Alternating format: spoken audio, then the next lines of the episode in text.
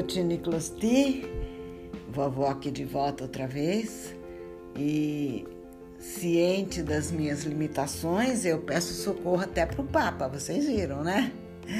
Papa Francisco nos ajuda a nortear nosso pensamento na direção de posições que devemos eh, assumir ao longo da vida para ter um mundo melhor.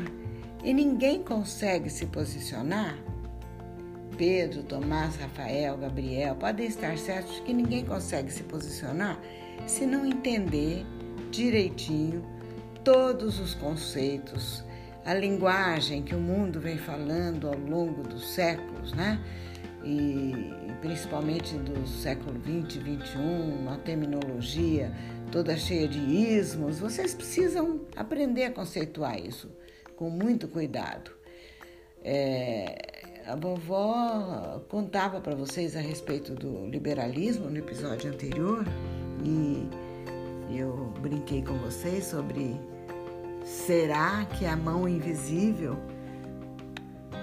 na qual o liberalismo acreditava, será que a mão invisível consegue pôr a mão no, no, no mercado e fazer ele funcionar de forma é, equânime, de forma a distribuir bem as riquezas, de forma a fazer a crescer a riqueza, é, é, a riqueza do homem, né, das sociedades, enfim, a gente vem conversando, pensando, tentando entender quais os melhores caminhos. E assim como a avó de vocês, com todas as, as limitações, há muitas pessoas bem mais jovens, bem mais estudadas, bem mais inteligentes, bem mais capazes, que têm falado coisas muito interessantes que vocês podem perfeitamente ouvir e acompanhar e ler.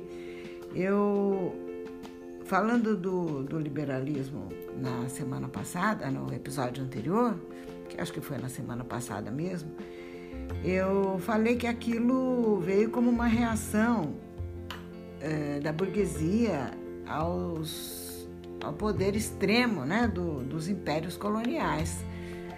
O, a corte portuguesa, a corte espanhola, os impérios coloniais, aqueles que eram donos dos, dos espaços coloniais, não permitiam que o comércio se fizesse livremente. Então começa toda essa preocupação com a liberalização. Acho que agora já deu para vocês terem noções, mas vamos procurar conhecer pessoas e livros mais capazes do que a avó de vocês.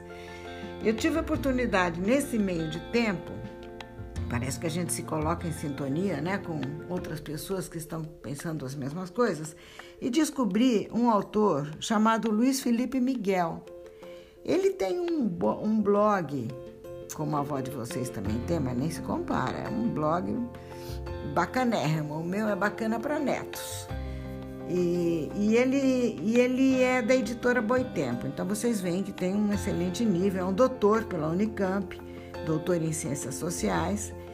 E ele fala dos, dos limites do liberalismo. Se eu não estou enganada, o blog, o, o título do, da matéria é O Liberalismo em Seus Limites. E eu fiquei impressionada porque, com toda a minha né, curiosidade quase leiga, eu pensei coisas muito parecidas com o que ele disse. E trouxe isso para vocês e vou reafirmar que, que é uma, uma contradição. Eh, essa, essa, esse conceito de liberalismo tem no seu bojo uma certa contradição, grandes contradições. Porque se por um lado ele exalta as, as liberdades, né? a liberalização, o nome é liberalismo, por outro lado, ele estimula preconceitos, exclusão, racismo, porque fala, lembra que eu falava do salvacionismo? Ele fala de, su, de superioridade branca e cristã. Aquele salvacionismo do período colonial, de certa forma, continua, é, não foi rejeitado pelo pensamento liberal. Há uma, há uma ênfase muito grande, a preocupação que deu o start né, para o pensamento liberal foi um, um, um desejo de liberdade econômica, de propriedade privada, de acumulação de capital. Então, esse tipo de liberdade acaba fazendo crescer a desigualdade entre as pessoas. E eu posso dizer tranquilamente que desumaniza, porque escapa, quando se enfatiza a força, a liberdade para o poder econômico, quando se enfatiza isso, o, o verdadeiro ideal de igualdade, liberdade, fraternidade no seu, na sua dimensão moral e, e, e, filosófica e humana e religiosa de, de, de um cristianismo franciscano, esse ideal fica submerso na volúpia do poder. Quem tem mais, quem pode mais. Não é verdade? E, e não deixa de ser violência. Quem pode mais, ganha mais. Quem pode menos, perde mais. E, e tem essa, esse, esse, tipo de contradição, fica também, sabe, dentro do, do ideal democrático, da democracia, porque é, democracia e liberalismo estão muito associados. Século XX, XXI, se fala de liberalismo e de democracia como se fosse uma coisa só. Mas, na verdade, ela cria essa ideologia liberal, ela cria tensões muito difíceis, porque, como eu acabei de dizer, vou repetir, favorece a dominação dos mais fortes. Ajuda, ajuda aqueles que têm poder, corporações poderosas e sistemas financeiros poderosos e países muito poderosos que se associam ao poder financeiro, eles é, caminham mais facilmente em direção ao imperialismo e foi isso que aconteceu no século 20 e 21. Essa diferença que eu tenho chamado a atenção de entre império e imperialismo se nota mais facilmente aqui, quando a gente esmiuça um pouquinho mais o, o liberalismo, porque a, a dominação através do poder econômico é diferente daquela dominação prática de posse. Portugal toma posse da América Portuguesa, da, América, da parte da América que corresponde hoje ao Brasil. Né? Espanha toma posse daquela parte da América que corresponde à América Espanhola hoje, de língua espanhola. É diferente, eles não têm mais posse efetiva do território, mas eles, os países mais ricos impõem condições, impõem a sua cultura, a sua maneira de pensar, controla o, o mercado de matérias-primas que vem desses países pobres, dominados, controla valor de moeda, é o poder financeiro. Aquilo que, que eu tenho tentado chamar a atenção de vocês eles criam uma palavra, um, um, um outro conceito chamado hegemonia. Países hegemônicos. O que, que são países hegemônicos? Vem do grego também. Hegemon, em grego, significa chefe, dirigente. E os países hegemônicos, eles se colocam, eles não são donos, mas se colocam como chefes dos países mais pobres. Ele, ele não controla, é, vai, não tem um governo que ele colocou lá, mas é, com, a, com o domínio econômico e financeiro, ele mantém uma aparente soberania naquele país, como se ele fosse um, um país autônomo, mas dita todas as regras, né? E, nossa, e acontecem coisas muito mais, muito mais graves e delicadas que aos poucos, à medida que a gente for conhecendo o passo a passo de como aconteceu o, o, o processo de imperialismo ao longo do mundo, ao longo do século XX, no mundo todo, principalmente em Ásia e em África, devagarzinho a gente vai falar de tudo isso.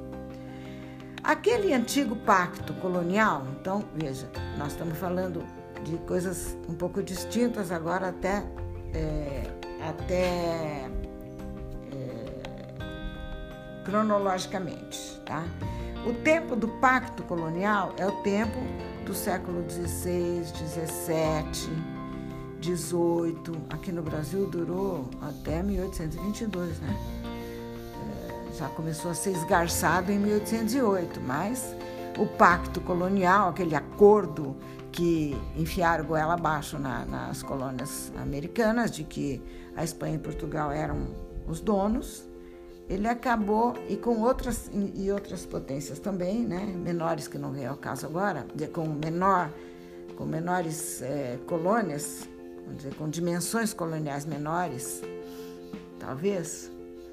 Nós estamos falando de França e Inglaterra, não menos coloniais e não menos poderosas, mas é, todas elas tiveram esse fim. O pacto colonial propriamente dito acabou em 1815. Tem aí um, uma história a ver com Napoleão Bonaparte, que, que conquistou grande parte da Europa, construiu um império, nós não vamos entrar nisso hoje, mas em 1815 ele é, foi derrotado e, e, acabou o pacto colonial, porque aí novas potências surgiram e novos acordos tácitos foram feitos. Antes de falar de 1815, eu quero lembrar o seguinte: lembra que eu disse anteriormente que em 1808 a Inglaterra mandou Dom João, o príncipe regente, para o Brasil, né?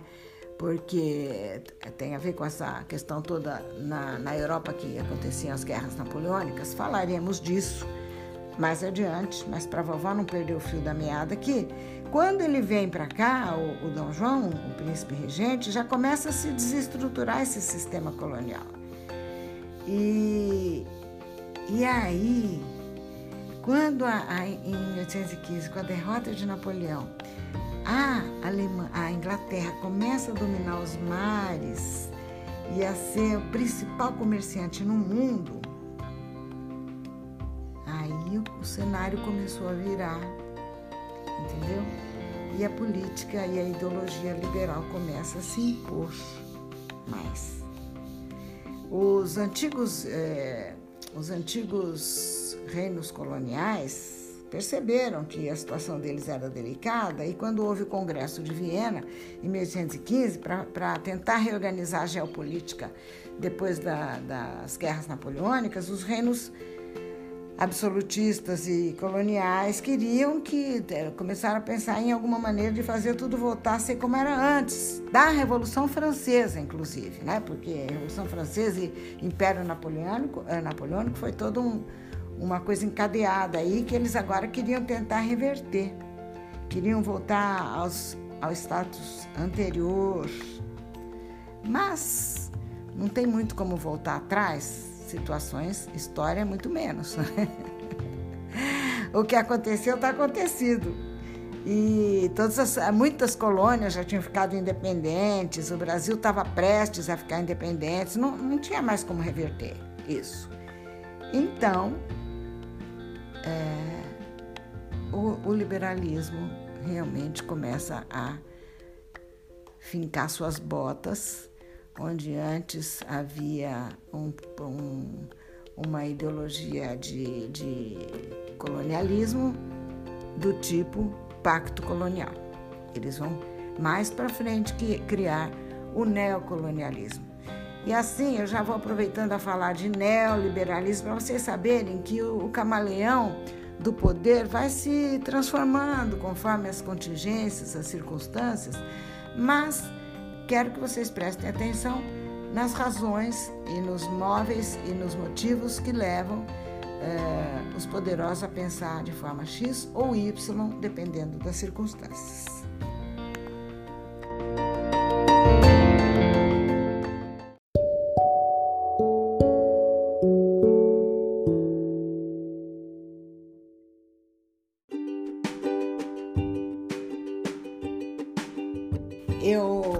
Um salto assim de, de conteúdo, porque eu começo a entrar em períodos históricos e eu posso confundir vocês no momento em que meu foco ainda está sendo conceituação. Então a gente falava de liberalismo e eu quero tentar, é, ainda que eu tenha que recorrer a algumas datas e algumas situações hum, muito específicas de períodos históricos, mas eu ainda quero enfatizar para que a diferença entre liberalismo e neoliberalismo para a gente concluir esse pedaço aqui, que não é nem muito fácil provar de vocês, porque eu não sou economista, mas eu vou tentar pelo menos sugerir leituras e, e trazer alguns apontamentos para vocês.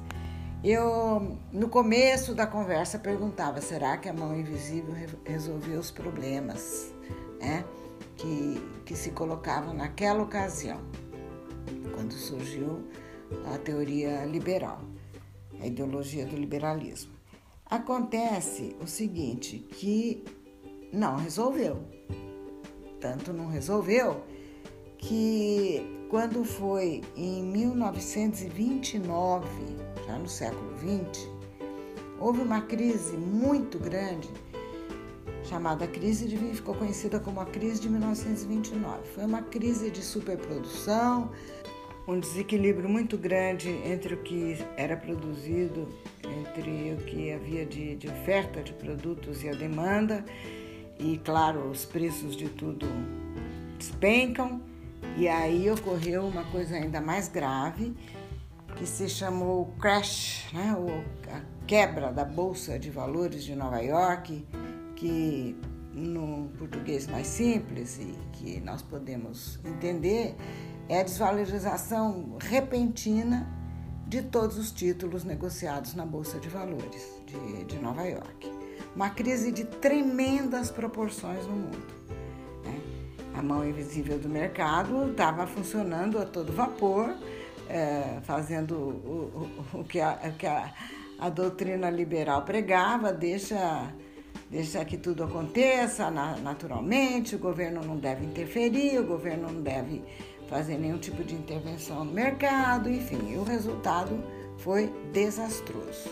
Diante disso, é que surgiu uma resposta teórica a partir de um economista britânico chamado John Maynard Keynes.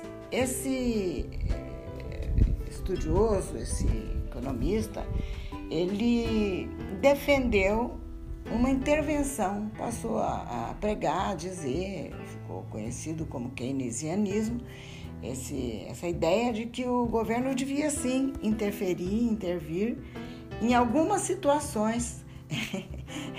é quando a, a, o sapato aperta, né? A gente tira o sapato para dar uma folga. Pois é, é, todos os poderosos estavam perdendo muito dinheiro, tanto os que produziam como os que vestiam e especulavam na bolsa de valores. Então, é, imediatamente alguém pensa uma solução e essa solução foi que não, não podia ser tão livre assim o mercado. O liberalismo não estava dando conta de resolver as situações graves que o mundo estava vivenciando em 1929. Então, ele propôs que o governo, sim, deveria intervir em algumas situações e garantir que houvesse um certo equilíbrio e que houvesse pleno emprego, né? E que houvesse, então, condições de uma certa atuação do governo, dos governos no mercado que antes era tido como uh, intocável, né? que a mão, a mão invisível resolveria tudo sempre. Agora, claro que vocês estão curiosos para saber se esse intervencionismo no, dos governos uh, ajudou o mundo a ser melhor, mas aí nós vamos ter que ver nesse período entre 1929 e o final do século XX ainda teve Segunda Guerra Mundial, situações muito delicadas, o mundo mudou, muita coisa aconteceu, aí começa a haver novamente problemas que exigem novas soluções, né?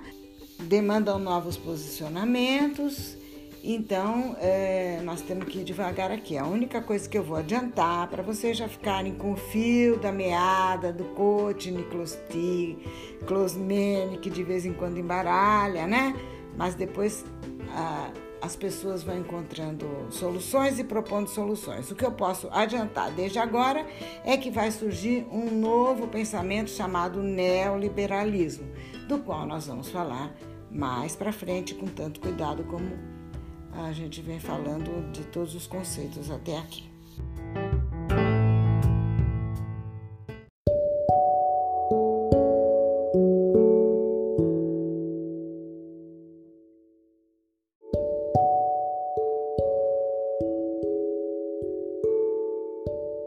Eu uh, não gostaria de terminar sem indicar leituras, mas é, eu acho que é muito prudente, na idade em que vocês estão, antes de começarem a ler Domênico Lossurdo, antes de começarem a ler é, livros de especialistas teóricos e que têm um potencial de avaliação e de análise bem, bem bacana, mas estão mais, claro, além desse nosso nível de conhecimento, que é a familiarização com os conceitos, eu insisto, eu recomendo muito que vocês leiam a História da Riqueza do Homem, do Léo Uberman. É um livro básico, inteligente, profundo também, mesmo sendo uma, uma forma mais simples, mais acessível para adolescentes que estão se familiarizando com esses conceitos. Então, por agora, vamos ficando com essa sugestão. Que vocês consigam apreender, que vocês consigam se inspirar com ah, as ideias de mundo melhor, de como caminhar na direção do saber e do fazer aquilo que todos nós almejamos.